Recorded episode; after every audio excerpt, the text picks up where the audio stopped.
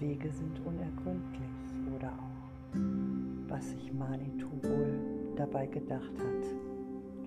Ich sitze hier gerade alleine auf meinem Krankenhausbett.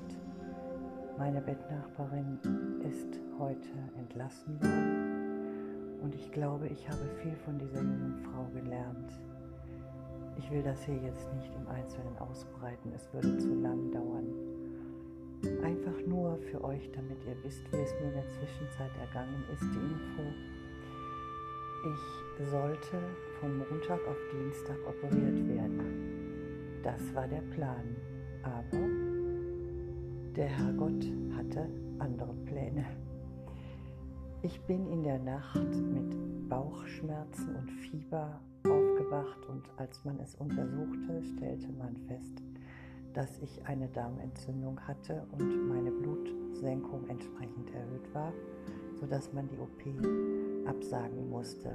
Ich war natürlich sehr frustriert und man hat mich dann auf die Chirurgie verlegt, wo man mit mir eine sogenannte Antibiosebehandlung über fünf Tage durchgeführt hat, bis inklusive Samstag wird es noch sein per Infusion und äh, mich auf Diät gesetzt hat, beziehungsweise ja, das waren nur Suppen. Ich habe irgendwann hab ich gedacht, ich kann keine Suppe mehr sehen, nachdem ich fast alle Sorten durch hatte.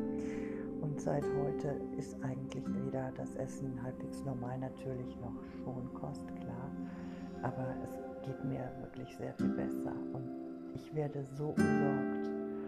Ich glaube, wenn das, was mir dann passiert ist hier, an Schicksalsschlägen noch von außen äh, passiert wäre, wenn ich schon operiert gewesen wäre, das wäre viel schlimmer gewesen. Also hatte Manitou einen Plan.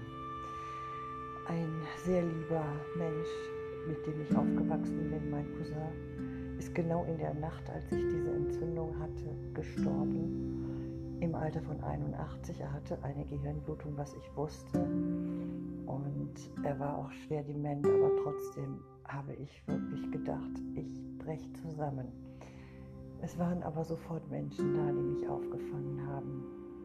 Der nächste Schock dann gestern, als meine Schwägerin mir mitteilte, dass ihr Lebensgefährte verstorben ist, der an der gleichen Erkrankung leidet wie mein von mir getrennt lebender Mann.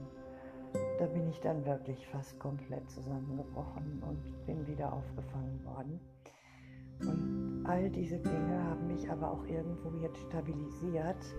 Und ich glaube, wenn ich jetzt zwischendurch nochmal nach Hause komme, wie es vorgesehen ist, um ambulant die äh, Antibiotikatherapie äh, fortzusetzen mit Tabletten und ich dann quasi Donnerstag wieder einchecke für vor Voruntersuchungen und dann am Freitag operiert werde, dann werde ich es schaffen. Ich glaube, ich brauchte diese Pause. Manchmal laufen die Dinge nicht so, wie man es sich vorstellt, aber irgendwer hat einen Plan.